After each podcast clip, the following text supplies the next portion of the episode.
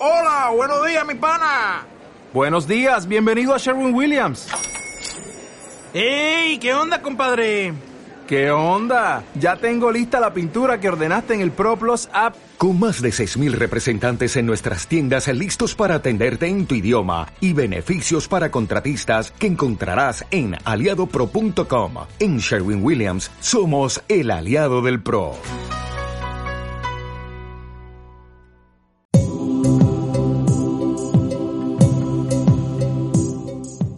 Bienvenido, bienvenida a este nuevo episodio del podcast de Mis Pies Tambos. Hoy estoy súper contenta porque tenemos aquí a una persona muy especial a la que, además de estar súper agradecida, admiro un montón. Por, tanto a nivel personal como profesional, por toda su labor, por cómo es ella, por su generosidad, por su altruismo, por su trabajo bien hecho y por, todo lo que, lo que hace y lo que nos ayuda. Ella es Marta Viñals, podóloga especializada en el tratamiento del piezamo por el método Ponseti, del equipo de la doctora Ana Ey, referencia internacional en el tratamiento del piezamo, y está aquí para explicarnos en qué consiste la tenotomía del tendón de Aquiles y cómo es todo, todo este proceso, todo este tratamiento que a los padres no nos tiene tan confundidos que, que muchas veces no tenemos claros en qué consiste. Buenos días Marta, bienvenida, muchísimas gracias por estar aquí, me hace mucha ilusión tenerte aquí. Buenos días, Tere. Muchísimas gracias a ti por la presentación, por, tus palabras tan, tan bonitas de agradecimiento. Yo también ah, quiero compartir con todos vosotros mi agradecimiento hacia Tere, no solo porque me haya invitado en, su podcast de, Mis pies ambos, sino porque la labor que está haciendo con el, con el blog, con las redes sociales, con el grupo de Facebook, con tanta difusión que, que está aportando a tantas familias, tanto que ayuda, porque ya no solo todo el contenido que intenta generar y ayudar, sino siempre está dispuesta a escuchar todas estas historias de, familias, de tantas familias que, la verdad que, que ayudan muchísimo y, lo sé porque me lo, me lo cuentan en, en consulta también y muchas veces que me contactan y al final no solo gente de aquí que es más fácil ayudar, sino gente de otros países lejos que, que también por supuesto agradecen nuestra ayuda, aunque nos es mucho más difícil de ayudar por, la distancia y muchas veces por, la situación en, la que viven que, es mucho, muchísimo más compleja. Así que muchísimas gracias, Tere. como profesional, como persona, te agradezco muchísimo tu, labor y tu implicación en, esta patología y en el método. Ya empezamos que ya más emocionada, Marta. bueno, es que esto hay que decirlo. Hay que decir también que, una persona que está muy activa eh, colaborando, ayudando a todas las personas, tanto en el grupo de Facebook del que he hablado, como pasándome información para que yo pueda ayudar a familias en redes, también es ella. Así que súper agradecida, emocionada y, y bueno, si te parece, mm, vamos a aportar un poco de luz sobre algo tan importante eh, del método del Ponseti como es la tenotomía del tendón de Aquiles. Por supuesto. Mira, yo antes que nada también, aparte de agradecerte a ti, yo siempre tengo que agradecer a la, a la doctora. Ella, como, como bien ha dicho Tere, uh, es traumatóloga pediátrica con más de, de 25 años de experiencia y 23 años de experiencia en método Ponseti. Ella es discípula directa del, del doctor Ponseti y él mismo la describió como la persona que, más experiencia, que más bien había entendido la técnica en toda Europa, como una referencia en toda Europa, por lo que yo tuve la suerte hace 6, 7 años de, cruzarme con ella y ella sí que es generosidad, una persona, bueno, que os voy a decir porque es, aparte de ser mi mentora, mi jefa, es, es mi amiga y como mi hermana mayor, mi madre profesional y, y ella es la persona que me ha enseñado todo lo que sé y a quien gracias a ella también estamos hoy aquí y que bueno que, se lo que se lo debo todo y siempre siempre empiezo todo lo que hago agradeciéndole porque porque gracias a ella pues pues puedo estar hoy hablando de esto y también de la tenotomía que es un tema que, que me gusta mucho ya que ya que hago la,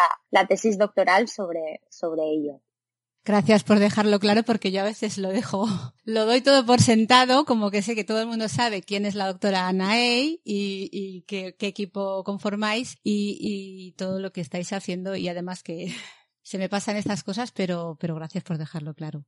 Eh, entonces, yo te pregunto, Marta, ¿qué es exactamente la tenotomía? A ver, la tenotomía del tendón de Aquiles es una sección completa del tendón, es decir, es un corte completo del tendón, se corta todo el tendón de Aquiles. ¿Por qué? Porque ah, ese tendón está afectado, está muy, muy acortado en todos los niños que tienen pie equinovaro. De hecho, si analizamos la palabra pie equinovaro, ah, el, el equino significa acortamiento de ese tendón de Aquiles, de esa musculatura posterior de, de la pierna. Entonces, si nosotros diagnosticamos un pie equinovaro, que tiene un, un, aducto del antepié que está girado para adentro, que está supinado también, que la planta del pie mira hacia adentro y que está cabo, que tiene más puente, lo diferenciamos de otra patología, de otra malformación, por el acortamiento del tendón, por este equino. Si no tuviera este equino, este acortamiento tan, tan grande del tendón, tal vez no sería un pie equinovaro, podría ser otra cosa. Entonces, por eso es muy importante, hago esta definición para entender que el 99,9% de los pies de equinovaros necesitan esta tenotomía del tendón porque presentan este equino. Y si no hacemos la tenotomía, no podemos tratar o corregir ese equinismo. O sea, que la mayoría, la amplísima mayoría necesitan esa intervención que lo que hace es que realmente el pie termine de apoyar totalmente, ¿no? El talón. Exacto. Exacto. El pie tiene, está en punta. Una vez corregimos, el pie viene en punta y hacia adentro. Con los yesos que hacemos previos a la tenotomía, lo que dejamos es el pie como en punta y para afuera. Y con la y cuando ya está en punta y para afuera, entonces es cuando realizamos esta tenotomía para corregir el pie y tenerlo como a 90 grados, pie y pierna, ¿vale? Y así que pueda apoyar, porque si no, siempre el niño iría de puntilla, porque al tener este acortamiento no nos dejaría subir el pie. Entonces, cuando nosotros escuchamos porcentajes de hospitales, de sitios que realizan solo la tenotomía en un 50% de los casos, esto no nos gusta. ¿Por qué? Porque quiere decir que seguramente con los yesos lo que están haciendo es subir el pie para arriba, esforzando el pie para arriba. Y el tendón, como está cortado, no cede si no lo cortas. Tú lo subes y lo que haces, como el pie de un bebé es mantequilla, deformas los huesos. ¿Sabes? Haces fuerza para arriba y el hueso del tobillo, sobre todo el astrágalo, que tendría que ser redondito, lo consigues dejar plano, porque tú estás subiendo, subiendo el pie con el yeso. Pero más que subirlo, es importante dejarlo en punta y hacer este cortecito completo del tendón, que se hace más o menos un centímetro más arriba de donde está el huesito, porque así es la única manera de cortar el tendón entero. Vale, por eso entiendo yo, porque a mi hijo eh, no se le practicó la tenotomía del tendón de Aquiles, lo trataron desde que nació en un hospital público y su corrección iba muy bien, según me indicaban. Tenía los pies además muy flexibles y no le realizaron la tenotomía del tendón de Aquiles porque iba muy bien y no la precisó. Luego ya cuando fue mayor ya se tuvo recidiva y tal. Eh, esa misma experiencia que yo he vivido con mi hijo, que realmente no sé si ha llegado nunca a apoyar bien del todo el talón mm, o no, eh, yo, la, yo la veo a través de muchas familias que me dicen exactamente lo mismo que me dijeron a mí. O sea, que su hijo va muy bien y no necesita la tenotomía. Ahora, por lo que has explicado, al no realizarla, en la mayoría, amplísima mayoría de los casos, como es un 99,9% de casos, eh, se está forzando otra zona en lugar de intentando estirar ese tendón que no, que no da. Eso es lo que más o menos yo he entendido, no sé si, si es correcto. Entonces es algo que las familias también necesitamos saber que a lo mejor esa intervención que tanto miedos nos da, pues que es necesaria, que, que si se realiza correctamente, además son cinco minutos, ya lo explicarás tú, y, y es algo necesario para que el pie se corrija, se corrija bien. Entonces yo pregunto, y si no se realiza la tenotomía, ¿hay más riesgo de recidiva? ¿Hay más riesgo de, que algo vaya mal o de que el pie empeore? Que... Porque muchos médicos también lo que dicen es que no se realiza ahora, más adelante no pasa nada, no sé, mm, dame tu visión. Claro, a ver, el no se realiza ahora, no pasa nada, se hace más adelante. Ah, sí, pero ¿qué necesidad tenemos de hacer sufrir a un niño cuando ya sea consciente más adelante de que lo estamos sometiendo a un quirófano, a una intervención y que al final lo entienden? Y ya es un niño más mayor y se lo tienes que explicar y, y a ningún niño le gusta, aunque tú y nosotras siempre intentamos, tenemos un iPad, tenemos juegos, siempre intentamos que nuestros niños no sufran, ¿eh? Pero a ningún niño le gusta. Y eso es así, ni a ninguna familia le gusta pasar por ello. Entonces, si tenemos a un bebé que tiene un mes de vida, que no se entera de nada, que no va a recordar nunca el momento, que los padres sí lo van a pasar mal, pero es lo que estamos diciendo, son cinco minutos, ahora lo contamos mejor. Entonces, si podemos hacerlo en su momento, ¿por qué realmente y creemos que la va a necesitar? ¿Qué necesidad tenemos de hacerlo más adelante? Es que, es que no tiene sentido, porque es el momento de hacerlo después de los yesos si queremos una, una completa corrección del pie. Vale, ¿y vosotras eso cómo lo hacéis? Eh, aparte de, la, intervención, están los padres. ¿Cómo es ese momento que, que en nuestra mente, yo me pongo como madre, a mí me daba pánico? A mí me daba pánico la, la intervención, que no se la hicieron, pero Claro, de hecho imagino que te alivió hasta que no se la hicieran, ¿no? Era como, qué bien que no la necesita. Que, Correcto, sí, sí, sí. O sea, fue una alegría que no necesitaba, una alegría de, ingenuidad que tenía yo en ese momento, que no necesitaba la tenotomía. Claro, de hecho a, nos vienen familias y nos preguntan, ¿y la va a necesitar? Y decimos sí, pero que no va a ser nada, pero pero tenemos que saber y, a todos los que escuchen, todas las mamás, papás que escuchen este podcast y digan, ostras, a mi niño no se la han hecho, a ver, y ya os digo, un 99% de nuestras estadísticas la hacemos. De hecho, te puedo decir que creo que en, en, una publicación de 2005 o así, la hacíamos en un 95. ¿Sabes? Y ahora ya estamos en un 99, pero que siempre ha sido muy alta el porcentaje pero porque hemos visto que, que si no, que es, es, siempre ante la duda casi es mejor hacerla. Pero puede haber un caso que no la necesite, pero sí que la gran mayoría se les, se les debe hacer.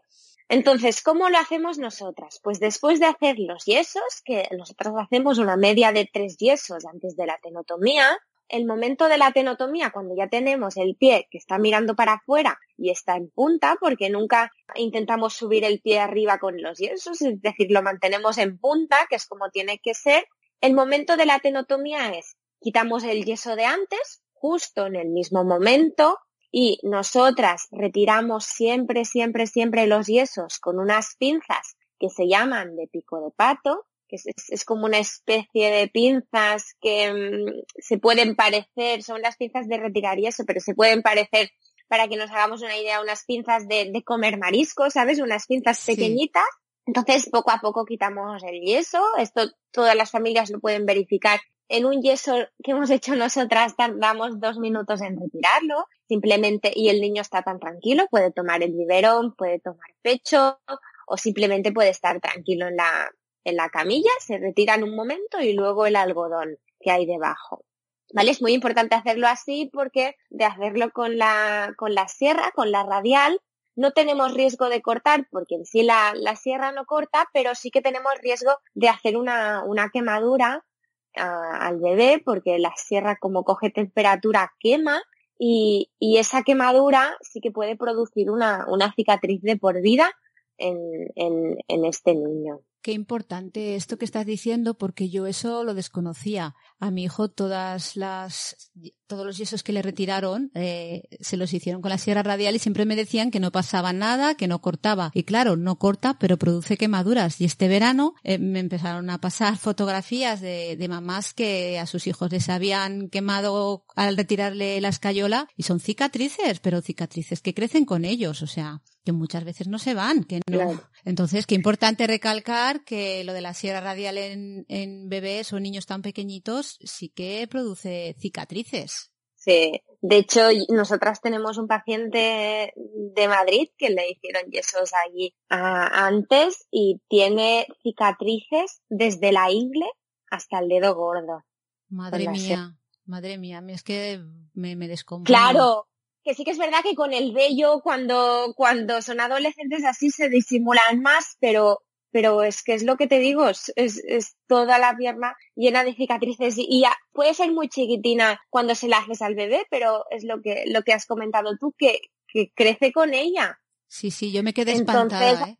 Y había mamás que me decían, pues eso, que sus niños ya son, ya tienen cuatro o cinco años y que cada vez la, la, cicatriz se notaba más, claro. La cicatriz me imagino que se debe ir alargando, creciendo y y estaban preocupadas. Luego otra cosa que has comentado que a mí me ha gustado mucho y que yo en su día, no en, el, no en la tenotomía, pero en otras cosas sí que lo necesité y muchas familias es algo que necesitan, es el poder estar, ¿no? Poder estar los padres ahí en el momento en el que se le hace la intervención a su bebé, el poder ponerlo al pecho si lo necesita o darle el biberón o simplemente en brazos, porque ese consuelo eso me parece súper importante y creo que debería ser extensivo y extensible a, en todas las consultas, que por desgracia no es así, te mantienen como alejada o fuera de la habitación en algunos casos y por supuesto no todo el mundo deja que demos el pecho a nuestro hijo o el biberón en esos momentos.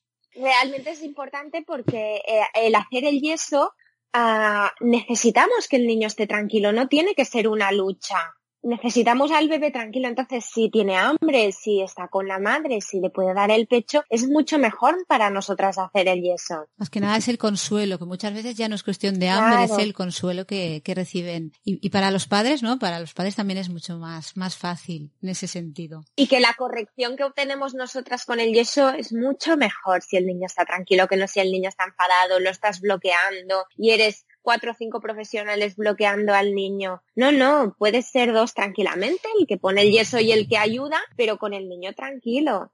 Claro, porque aquí tú estás hablando que vosotras utilizáis anestesia local. Este es otro tema.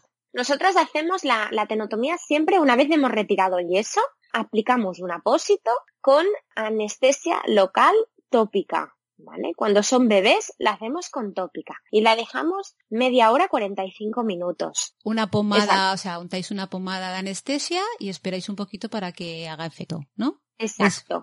Esperamos un tiempo y así se duerme toda la piel, ¿vale? Porque sí que es verdad que el tendón, que es lo que cortamos, es una estructura que no se puede anestesiar en sí no, no, no, no es sensitiva a los niños y esto lo hemos visto porque cuando vamos a India o Bangladesh lo hacemos en niños más mayores también con local, nos dicen que han sentido algo que se ha soltado, pero no dolor, ¿vale? Porque tú con la anestesia local, la tópica, duermes la piel y esto no van a notarlo, ¿vale? Y luego notan como una sensación de que algo se suelta, pero no es dolor.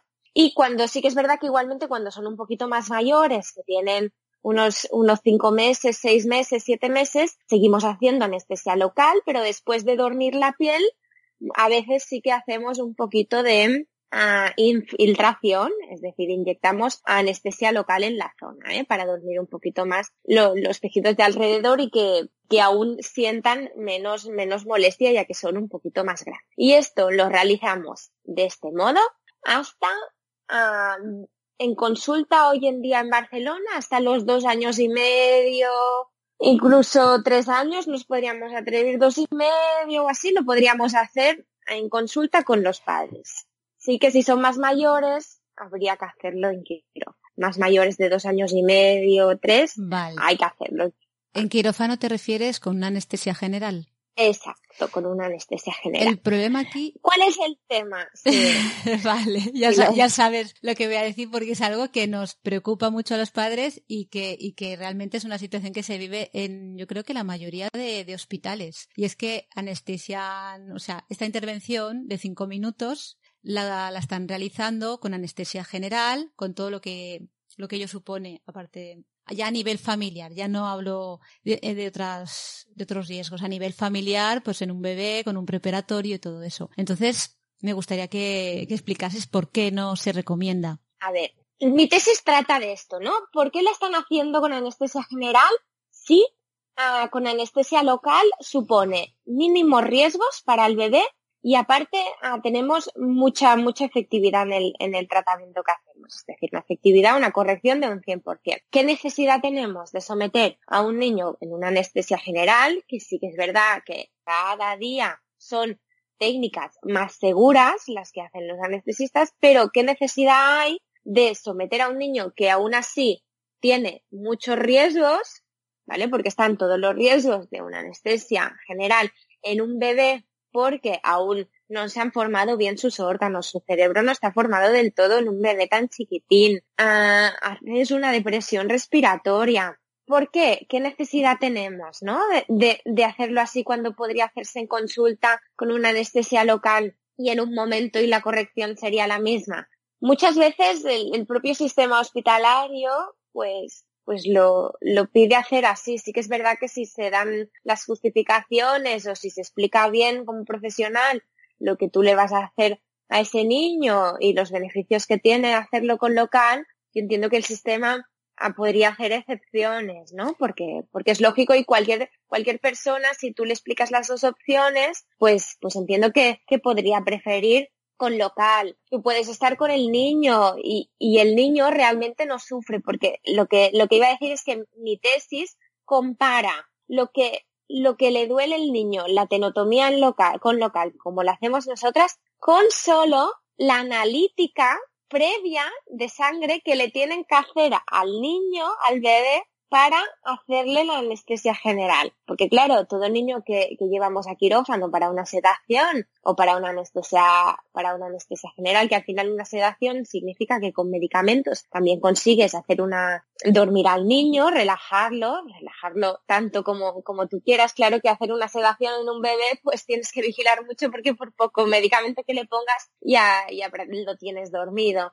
Entonces, Claro, yo he comparado lo que le supone al niño, lo que sufre el bebé, para, para decirlo así de claro, lo que sufre el bebé con una analítica, que la hacemos para meterlo en quirófano, y lo que sufre el bebé en nuestra tenotomía. Y sufre muchísimo más solo con la analítica que muchas veces se la tienen que repetir porque no consiguen sacar la muestra de sangre suficiente, porque es muy difícil tener al niño allí y poder sacarle sangre, ¿no? Porque estás mucho más tiempo en sacar la muestra de sangre necesaria que en hacer la tenotomía que nosotros, el tiempo en sí de la tenotomía lo tenemos a dos segundos y medio. Es decir, es la persona, el ayudante coge el pie y, y el, el momento de, de meter el, el, el, bisturí, que es muy pequeño, nosotras usamos un bisturí de cataratas, que es prácticamente como una aguja solo, y hacer crack y quitarlo y poner una gasita, esto son dos segundos. Luego el niño, en estos dos segundos, obviamente no está con el biberón, no está con el pecho, pero se calma. Es decir, lloran con la tenotomía tal como la hacemos nosotras, lloran una media de 90 segundos. Es decir, minuto y medio. Qué importante esto, Marta. Porque es que además ya no es, ya no es solo la analítica, es que tiene que estar unas horas en ayuno. Tener un bebé unas horas que no pueden ni, siquiera darle el pecho. O sea, yo sé que es muy complicado y, las familias en, ese sentido lo, lo, pasamos, lo pasan mal. Claro, porque ah, sí que es verdad que es que, claro, tienes que estar mínimo unas seis horas de ayuno. Entonces, en estas seis horas, ya para empezar, ya va a llorar más que ese minuto y medio que nos llora después de la tenotomía y se calma con el pecho, con la madre en los brazos o lo que sea. Entonces, que realmente también lo digo porque esto Ana hace muchos años que lo hace así y yo, claro, yo ya lo he visto hacer así con los padres delante. Que, que nos da cosa como profesionales tener a los padres delante porque imponen mucho. Pues mira, si quieres, los dejas un poquito en la salita de al lado ese momento porque te da mucho respeto y de seguida que entren y lo calmen. Es que yo creo que, los padres, no sé, no sé por Porque qué, muchas veces, claro, los padres también sufren, ¿eh? No, no serán los primeros padres que me dicen, bueno, yo miro para otro lado y le doy la mano y el papá está sentado en una silla, no sea que se caiga de culo. Claro, porque, claro. Entonces, lo importante es, que el profesional esté cómodo y que intentamos someter al niño a, los menores riesgos posibles, porque sí que es verdad que el riesgo de que tengamos una complicación con la anestesia general no es muy alto, pero, pero cuando te toca a tu niño, el riesgo es como un 100%, ¿verdad, Tere? Cuando, cuando, tienes la complicación o, o mira, yo tenemos un paciente que, que lo trataron de inicio en otro hospital y que, la madre siempre siempre lo cuenta incluso creo que una vez lo compartió en el en el grupo de en el, en el grupo de mis pies ambos dice la tenotomía sí en el hospital le duró dos minutos dice pero estuvieron tres horas reanimándole uh Dios mío porque porque hizo no sé si te acuerdas que, sí, se compartió sí, una parada, sí, sí, que hubo parada cardiorrespiratoria o era otra, o, bueno, no sé exactamente, pero algo parecido, ¿verdad? Una parada, una parada. Entonces, claro, hay los riesgos que, que son muy, muy bajos, pero, pero lo hay. Y cuando es tu hijo... Es que yo eso siempre lo digo con, con, el tema, bueno, con eso, con el tema de la recidiva, con, al final estamos como hablando de números, pero que cuando te toca a ti, que no son números, que son nombres. O sea, que, que es tu hijo, mi hijo, él, e, es, es un hijo, es una persona. Y e, es, duro. Yo creo que, em, bueno, yo, yo soy, soy de la opinión de que hay que minimizar al máximo cualquier riesgo, en todos los sentidos. No, no merece la pena. Exacto. Y al final es como quisiéramos también nosotros, entiendo que, que, cuando un padre nos hace la reflexión, pues decir, ¿cómo, cómo iba a quererlo yo para, para mis hijos? ¿Verdad que me gustaría, si se puede hacer igual de bien y es igual de eficaz, haciéndolo con local y, y con, con, un compañero que te sientas cómodo y así. Y si quieres sin los padres o en la habitación de al lado durante ese minuto. Pero, pero es que es muy importante mm, minimizar estos riesgos. Sí, pero es que los, los padres esa información no, ¿eh? la no la tenemos, Marta. No la tenemos y te digo porque yo en su día tenía mucho miedo a la tenotomía porque se la hubieran hecho con anestesia general, pero yo no me hubiera opuesto a que se la hicieran con anestesia general porque no sabía que había otras opciones, eso que se tenía que hacer de otra manera o que se podía hacer de otra manera con menos riesgos y con menos, con menos de todo. Entonces eso es lo que nos falta saber, saber las alternativas que hay. Es importante, es importante. Es importante porque, porque como padres tenéis todo el derecho del mundo, entonces de conocer, que también de decidir, y sí que es verdad que luego a partir de, de, de, los de los siete, nueve meses, los riesgos también bajan, bajan bastante. ¿eh? Cuando haces a un niño una anestesia, anestesia general ya con un bebé de nueve meses, los riesgos son mucho menores que con un bebé de un mes y medio, dos meses. Por eso también entiendo esta reflexión que te podían hacer como diciendo, mira, cuantos menos niños metamos en quirófano para la tenotomía, mejor porque menos riesgos. Y si no, ya lo haremos más adelante, que claro, nos ahorramos el riesgo de la, de la anestesia general, porque más adelante ese riesgo es, a ver, si siempre incluso los adultos, siempre, siempre cuando nos someten a una anestesia general, pues algún mínimo riesgo, y tú lo firmas en el consentimiento ya. Pero, pero claro, ¿qué necesidad tenemos si se puede hacer ya de muy pequeñitos? Es necesaria y se puede hacer con, con la anestesia local. Y que el post anestesia local. Eso te quería preguntar, ¿cómo, cómo es? Que nuestros pacientes después de la, de la tenotomía normalmente pasan una noche un poco mala, un poquito más nerviosos, que piden más, más pecho, que piden más vida, que piden más brazos. Una noche más de brazos. Vale.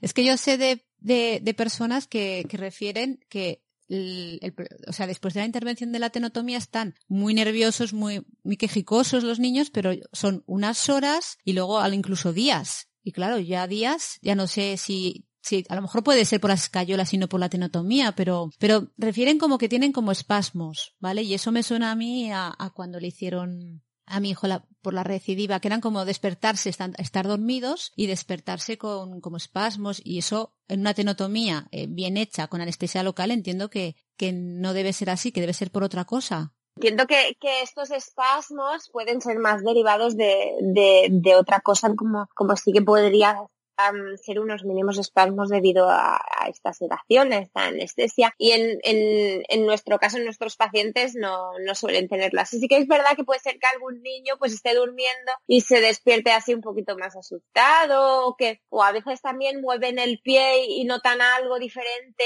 por el yeso, por lo que sea, y también se quejan un poco y sí que puede ser que depende de los niños, ¿eh? muy, muy pocos, ¿eh? estén un, un, par de días más así en lugar de, de la primera noche, puede ser, pero normalmente ya, ya os digo, es, es, son solo una, una noche, el primer día, que están un poquito más tranquilos y que se calman, ¿eh? pero que les cuesta más, están más irritables, más susceptibles, Vale, pero tampoco es nada llamativo, pues igual que cuando tienen que empezar a utilizar las botitas, que pues a veces la adaptación también cuesta un poquito, ¿no? Y están más nerviosos también y, y demandan más. Exacto. Bien, ¿eh? la verdad que las botitas incluso digo que, el periodo de adaptación a veces es un poquito más largo, ¿eh? son un poquito más... Las botas suele, suele ser un, periodo también de, que también tienen un periodo de adaptación de dos días o tres días. Están acostumbrados al yeso y luego pasan a, a las botitas y vuelve a ser un cambio. Como son cambios para bien, no queda otra que, por mucho que nos duela, porque es duro cuando ves a tu, a tu hijo pasarlo mal, ¿no? Eh, es duro, pero por mucho que nos duela, es, es para, para un bien mayor. Luego, ¿cuánto tiempo tarda en regenerarse el tendón? En regenerarse el tendón al completo, más o menos tarda unas 6-8 semanas. Desde las primeras dos semanas, desde los 15 días, ya ha hecho como una cicatrización y ya, ha hecho como un callo, dijéramos, como un callo tendinoso. Es decir, ya, ya se está empezando a unir de nuevo a los 15 días. Pero hasta hasta las 6-8 semanas no tenemos una, una regeneración completa, completa del tendón. Hay estudios de ecografía, niños que cada semana o cada, incluso cada cuatro días les hacían una ecografía del tendón después de la tenotomía y se veía como poco a poco, pero mucho más rápido que cualquier otro niño que no tenga pie zambo, porque tenemos que entender que el tendón de Aquiles del niño con pie zambo es totalmente diferente. Es un tendón que es diferente, el colágeno es diferente, las fibras es diferentes, es más corto, más duro. Entonces, por eso se regenera mucho más rápido. A, uno, a otro niño no se le puede cortar el tendón por completo. Qué importante esto que no, no, sabía yo tanta diferencia, porque sí que hablamos de que el pie pues tiene por la musculatura, pero o sea, ya a nivel de, o sea, es diferente el tendón en sí, con su estructura, todo, es diferente. Es, un tendón diferente y por eso se puede hacer una sección completa del tendón. Porque es, es, diferente. Por eso se corta, por eso, por eso no se puede comparar con, con, otro, con otros pies, porque es diferente. Vale, y entonces yo hay una cosa que tengo aquí mi espinita, ¿vale? Vamos a entrar en otro tema, que es cuando hay recidiva, es eh, una de las cosas que se tienen que hacer, bueno, según los casos, ¿no? Pero suele ser la tenotomía. De nuevo, de nuevo, por primera vez, como en el caso de mi hijo, que le realizaron, bueno, nos dijeron que le iban a realizar una tenotomía, pero muchas veces estoy viendo, tanto en mi propio caso como en, otras, en otros casos que me comparten familias, se les realiza un alargamiento del tendón de Aquiles. Me gustaría que explicases en qué consiste, porque yo, yo me enteré, o sea, yo no sabía, a mí nunca me, me hablaron de alargamiento y sé qué se está haciendo. ¿En qué consiste? ¿Por qué se realiza el alargamiento en lugar del, de la tenotomía? Yo entiendo que debe ser más doloroso porque mi hijo de todo lo que le hicieron, eso fue la parte que más le dolió incluso, o sea, la parte que le ha quedado como más sensible. ¿Aún más sensible ahora también? Sí, pero ahora ya, mm, ya no se suele quejar, ya le puedes tocar la zona, pero hace mm, dos años y medio, en febrero hará tres años que lo operaron. Pero sí, sí, esa zona es como, uh, a él le hicieron, para quien no lo sepa, le hicieron una doble transposición de tendones de los tibiales anteriores y mm, nos habían dicho que era tenotomía, pero es un alargamiento del tendón, bueno, de los dos tendones. Y él siempre se ha quejado de la zona de atrás, lo otro no. Claro. El tema es, como os contaba, el tendón es diferente, ¿no? No lo podemos comparar a, un tendón que, que, no sea piezambo porque el tendón del piezambo es más duro, más corto, más denso, es, es diferente. Entonces, por eso nosotros es por ese motivo que siempre en un pie zambo hacemos tenotomía. Y una tenotomía es un corte completo del tendón. En cambio, un alargamiento es como realizar en tres puntitos. La tenotomía diríamos que es solo un puntito, pero cortas todo el tendón. Vale. Con un alargamiento haces tres puntitos, es decir, tres cicatrices si lo haces percutáneo, ¿eh? Si, si haces ya abierto, haces la cicatriz. No, mi, mi hijo tiene una cicatriz tremenda. Bueno, dos cicatrices, una en cada pie. Es, la, o sea, es más cicatriz eso que, que la transposición de tendones. Ah, pues entonces se lo hicieron abierto. Claro, una, una cosa, si lo haces abierto ya tú abres, separas, tienes todo el tendón y encima haces alargamiento que es como, es como hacerle tres tres puntitos, tres desgarros en el tendón para que se estire un poco, pero no lo cortas del todo. Cortas como fibras del tendón por tres partes diferentes, más abajo, más medio y más arriba, y haces como un desgarro, ¿sabes? Pero el tendón se mantiene, no lo cortas del todo para que se vuelva a unir una vez estirado. porque la tenotomía consiste en cortarlo y que una vez separado se vuelve a unir. Se pues vuelve a generar, pero desde, desde, esta distancia separada. Pero con un alargamiento nunca separas del todo el tendón. O sea que no, se, no, es, no es igual de efectivo porque no el tendón no, no, consigue estirarse tanto, entiendo yo, no sé. No consigues la, la misma corrección normalmente. Y, y, cuando haces cicatrices grandes abiertas, el tema es que, que luego esta cicatriz al cerrarse es como que aún hace como un efecto contrario, ¿sabes? Como una retracción al, al, intentarse cerrar y trabajar tanto el colágeno y todo para cicatrizar, pues a veces hace como un efecto opuesto al que nos interesa. Por eso siempre decimos que en estas cosas lo mínimo, el mínimo corte que puedas hacer, mejor. Vale, no, no, de hecho algo tiene que ver porque a día de hoy sigue sin, sin caminar bien y sin estar bien. Pero eso me lo comparten mí más familias, entonces digo, ¿por qué se sigue realizando? Eso ya es una reflexión mía, ¿vale? ¿Por qué se realiza un alargamiento en lugar de una tenotomía cuando yo entiendo por lo que estás diciendo que indistintamente de la edad del de, niño es igualmente efectivo la tenotomía, ¿no? Aparte siempre regenera. Puede ser que nos dé un poco de más de respeto, ¿no? Dices, ostras, le corto el tendón a un niño de 10 años, se va a volver a unir, pero hay estudios y hay publicaciones que nos dicen que sí, que siempre se vuelve a unir, porque es lo que os digo, es lo que os digo, el tendón es diferente. Entonces, por eso conseguimos más corrección si siempre hacemos una tenotomía completa. Y luego también lo que me, me comentaban muchas familias es que les han hecho un alargamiento del tendón, incluso más cosas, porque el pie es muy rígido. Y me dicen, no, es que el pie de mi hijo era muy rígido y entonces, y claro, a mí hay cosas como que no me terminan de encajar. Cuando un pie es muy rígido, Marta, ¿no funciona la tenotomía o no sé? A ver, es decir, si en un pie es muy rígido, aún mejor nos interesa hacer la tenotomía que un alargamiento porque siempre corregimos más con una tenotomía completa que con un alargamiento que solo desgarramos un poco las fibras y no conseguimos tanto, tanto estirar, ¿no? Es decir, aún en un pie muy rígido nos interesa más una tenotomía que un alargamiento. Pero sí que es verdad que, que puede ser, ¿eh?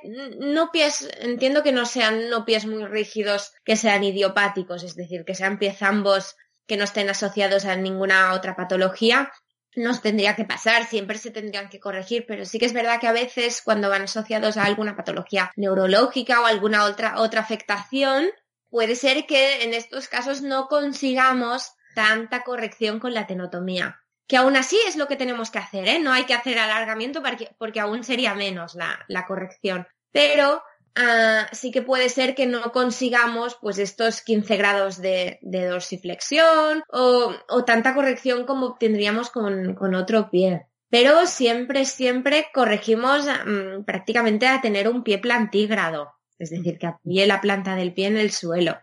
Vale. Entonces, yo me quedo con que siempre eh, hay que realizar tenotomía y que la tenotomía es igualmente efectiva, sea un bebé de un mes, que un niño de seis años, que incluso un adulto también, ¿o no? ¿O en caso de adultos ya no es igual de efectiva?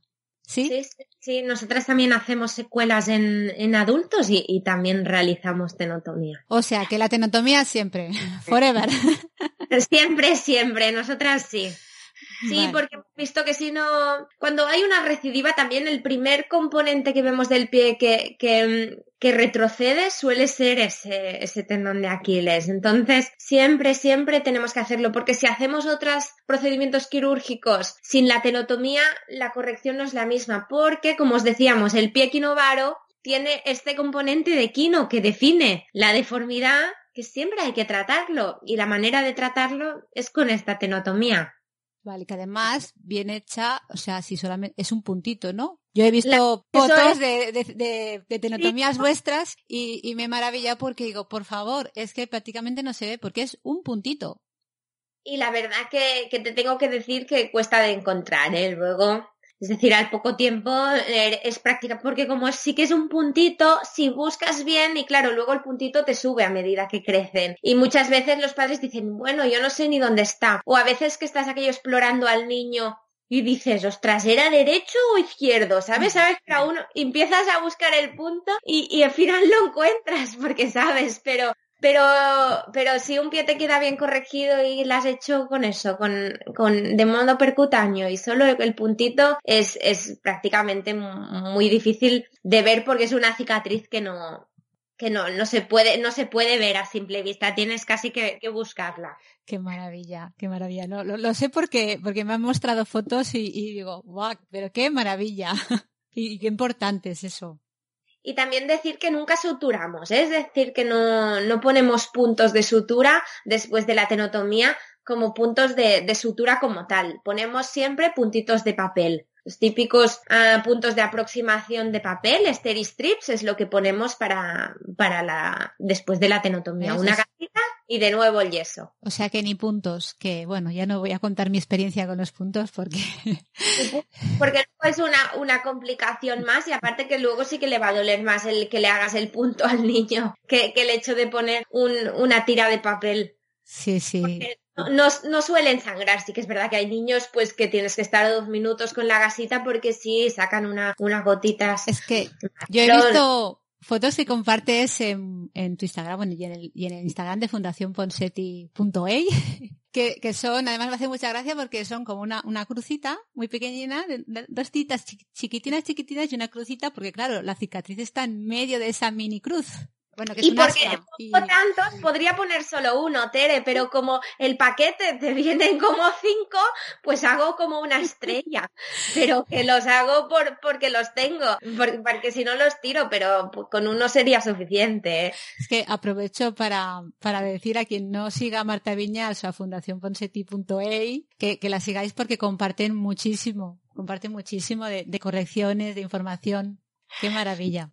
La verdad que el método, el método, es una maravilla. Es, pues, pues sí. Y entonces, entiendo que la tenotomía, la cicatriz, todo, no deja secuela en el pie, si está bien hecho. No, porque el pie al final, bueno, la naturaleza es muy sabia. Nuestro cuerpo, cuanto más hacemos, es decir, cuanto más ah, cicatriz hacemos, cuanto más abrimos, más se enfada muchas veces. En cambio, si tú haces un puntito, tenemos una compañera en Australia que lo hace hasta con una aguja, que es lo, lo mismo, claro, con una aguja. ¿Qué cicatriz te deja una aguja? Nada. Nada, sí, sí. Es, que es maravilloso, de verdad que no, no, no, la puedes encontrar y mucho menos uh, te dan, te les da ningún problema. Es maravilloso. Y, y, ya a nivel como padres, ¿hay algo que podamos ver, observar en los pies de nuestros hijos para saber si la tenotomía está bien hecha o hay algo, hay algo que tenga que tener en cuenta? Te digo desde la visión de padres, de no sé, cómo apoyar el ah. pie, no sé.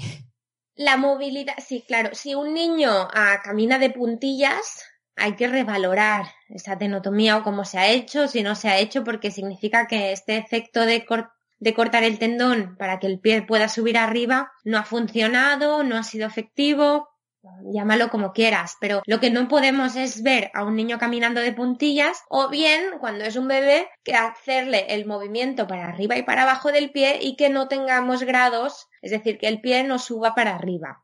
Vale, o sea que, que no, que no consiga llegar a, a 90 grados, ¿no? Haciendo, poniendo el pie así. 90 igual llegaría, pero que no se, no consigamos subir. Ah, vale, más, vale. Eso, la, posición, vale. Tendría, tendríamos que tener un poquito más, a unos 20 grados más para, para ir bien. Claro, otro tema está en que a veces la tenotomía o la hacen, la hacen un poquito más baja. Entonces, si tú la haces un poquito más abajo de donde tienes que hacerla, no cortas para para que se me entienda, no cortas el tendón entero si lo cortas más abajo, porque ya se está ensanchando y uniendo al hueso, ¿no? Entonces es más difícil que puedas cortar el, tendón entero, solo igual cortas una parte. Y en estos pies, cuando tú tocas la parte del talón, notas como que está muy chichoso, ¿no? Que solo notas grasa, que no tocas hueso. Y esto se llama tener el talón vacío. Ah, eso es lo que nombráis a veces de talón vacío que Claro, es que, es que no, no, encontramos el calcáneo, que es el hueso del talón, porque seguramente la tenotomía se ha hecho un poquito más abajo. Entonces, en estos casos, lo que hay que mirar es si tenemos grados de movimiento para arriba, ¿no? Esto de si conseguimos llegar a 90, entonces, si el talón está como muy chichoso, pero llegamos a más de 90, pues esperamos, porque no hay indicación de hacer la tenotomía de nuevo, porque tenemos este movimiento. Pero sí, sí que es verdad que no conseguimos este movimiento y vemos que se ha hecho muy abajo y que, y que el pie no ha conseguido estirarse ni, y el tendón está muy chichoso, entonces sí que se, se tendría que volver a hacer. ¿Vale? Pero siempre que tengamos movimiento para arriba es cuestión de esperar y de que seguramente cuando apoye pues iremos consiguiendo que, que vaya bajando. Vale, qué importante esto, porque siempre estamos como muy observando, pero cuando no sabemos qué observar, pues, pues no vemos nada. Yo te digo ya por mí. Claro, cuando, que no, que cuando ves algo ya es tarde, quiero decir. Claro, bueno, y a veces que tampoco no nos dan toda la información, pero también ah, aquí es muy importante decir que cada niño es un mundo y que cada paciente pues se debe de mirar con toda su historia y todo su niño. A veces también notamos pies como muy chichosos, pero todo el niño está más gordito y el otro pie también, entonces hay que mirar todo el contexto. Lo que sí que nosotras nunca hacemos es, por ejemplo, radiografías a los niños, porque es que ni, lo puedes colocar en la posición que está. A veces en otros hospitales pues hacen la radiografía y dices, mira, mides este ángulo con este en un bebé de tres meses y hay que volver a hacer la tenotomía y dices, a ver, si es que estaba esforzando el niño en esta posición y esto no, se puede valorar porque lo estás poniendo de pie un niño que tiene tres meses que no tiene que ponerse de pie ¿sabes? Hay que ser un poquito lógicos y eh, más vale valorar el pie del niño tocándole y, notando cómo está que no ponerte a hacer radiografías sin entender muy bien y midiendo los ángulos de un niño que, que, se está moviendo mientras le estás haciendo la radiografía, ¿no? Hay que ser un poquito, poquito lógicos. Es que yo tampoco lo entendía. A, mi hijo nunca le hicieron radiografía, pero mucha gente comenta que les realizan radiografías para controlar cómo va y todo eso. Sí, sí, es verdad. Y, y no terminaba como de entenderlo porque no me sonaba el tema de las radiografías. Ni en lo que vais compartiendo vosotras ni en la experiencia que he tenido yo. No, nunca, nunca hacemos. Realmente irradia muy poco ¿eh? una radiografía hoy en día. Es decir, ya no es por lo que irradie, pero sí que es verdad que tampoco te aporta ninguna información, porque es que el niño se ha estado moviendo, no la puedes valorar, valorar como tal, porque muchas veces le doblan la rodilla, le fuerzan para abajo y dices, es que esto, esto no es real. Claro. si algo no te da una información real, incluso te puede confundir más. Bueno, y llegados a este punto ya, no sé si quieres añadir algo más a todo lo que yo creo que hemos tocado un poquito todo. Creo que hemos resuelto así muchas dudas, pero algo más que te gustaría añadir o algo que consideres necesario que sepamos. No, decir que, no os dé miedo el tema de la tenotomía, que, como os comentaba es necesario para obtener una completa corrección del, del pie, que tenéis que confiar en, en los profesionales, que siempre es mejor una anestesia local y que a día de hoy nosotras incluso estamos realizando esta tenotomía y la corrección con, yesos y con el método Ponseti hasta en adultos de treinta y pico años, eh, cuando vamos a hacer cooperación, cuando vamos a hacer voluntariado en África, en India, Bangladesh, la hacemos también en adultos, es decir, que el método siempre hay que confiar en él y siempre funciona si lo haces bien. Entonces, sobre todo es muy importante que que, no se salga del método, ¿no? Que, que, como el pie es rígido, pues no hacemos método Ponseti. Pues no, que todos los pies, incluso en adultos que no han sido tratados, funciona el método por lo que es muy importante que siempre se haga, se haga bien y se haga como, como está descrito, que la verdad que el doctor Ponsetti hizo, hizo un método que es pura magia y que, y que nosotras siempre decimos lo de 100% por set, 100% Ponsetti, porque es que es así, porque si lo hacemos al 100% como está descrito, pues la corrección también es de, de un 100%. Qué maravilloso. Método Ponseti sin variaciones. Yo siempre lo digo porque por desgracia se varía y ahí es cuando se producen pues fallos o recidivas y cosas. Porque es que algo que funciona tan bien, Tere, que tenemos tan, tanta, tanta corrección, tanta efectividad, es que no hay que hacer ninguna variación, porque lo único que podemos hacer es perder. Y que está actualizado, que mucha gente se piensa que esto es de hace 40 años y ahí estáis dormidos en los laureles. Digo, no, a ver, está actualizado, que se sigue trabajando en ello, que veis y que, de hecho, cada vez reducís los tiempos y todo, ¿no? Poniendo escayolas, o sea, que, que, que no es... Hacen protocolos acelerados con la, con la misma eficacia y de hecho la doctora Ey ha sido la única porque el doctor Ponsetti cuando lo describió dijo que solo se podían hacer hasta dos años y ha sido, ha sido Ana Ey la que ha ha redefinido este tema de los límites y que funcionan con patología asociada, funcionan que no hay límite de edad, es decir, Claro, esto, esto se ha incluso mejorado. Exacto, que es que es importante decirlo porque alguna vez me han dicho pues como que es algo de hace 40 años y que no, a ver, sí, es de hace 40 años, ¿no? Que lo creó el doctor Ponsetti con mucho estudio y mucho trabajo, pero que se sigue trabajando en él y se sigue mejorando. Y nosotras seguimos siempre ah, dejando escritos nuestros resultados y seguimos estudiándolos. Y en cada serie que vamos publicando, es decir, nuestros resultados del, 2000, del 2015 eran mejor que los del 2010, pero es que los del 2020 aún son mejores. Ah, aún mejoras mucho más esta, esta precisión y esta, y esta corrección.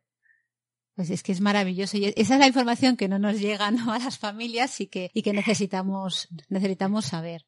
Y, y nada, Marta, que muchísimas gracias, porque además tengo que decir que, que Marta es la persona que ha ampliado mi visión del campo de la podología, que yo lo tenía muy limitado y, que gracias a ti eh, lo tengo más amplio. Súper agradecida no solo por la entrevista, por toda tu labor, toda la labor de la doctora Anaey. Estoy, bueno, ya lo sabéis, lo digo mil veces, no me cansaré de decirlo, que os tengo muchísimo agradecimiento, muchísimo cariño y, bueno, y además confío en que vais a, corregir los pies de mi niño por fin ya, vosotras. Por supuesto que, sí, y, ya sabes, como te he dicho en otras ocasiones, que será para siempre. Muchas gracias, Tere, por todo. Eh, ha sido un enorme placer. Muchas gracias a ti. Un abrazo grande y nos vemos. Gracias, otro abrazo. Muchas gracias. Bueno, bueno. Maravillosa e importantísima toda la información que nos ha proporcionado Marta Viñals. Eh, la doctora Ana E. y Marta Viñals tienen su consulta en Barcelona. Mm, voy a dejar aquí en el formulario de, bueno, en los datos de información del podcast, todos los datos para poder seguirlas en redes sociales o contactar con ellas a través de su página web. También estarán en el blog, en el post que, voy a escribir. Y por si alguien quiere, no tiene esto de apuntar, lo digo desde aquí, ¿vale? Eh, la página web desde donde la que se puede acceder y solicitar cita o información es www.anaei.com. En redes sociales podéis encontrarlas en Instagram fundacionponseti.ei o Marta Viñals y en Facebook Ortopedia Pediátrica Internacional Doctora Ana Ey. Espero que os haya sido útil y os sirva tanto como, como me está sirviendo a mí. Creo que es una información que todos los padres debemos de por lo menos conocer. Y nada, que hasta el siguiente episodio, que paséis un feliz, feliz día.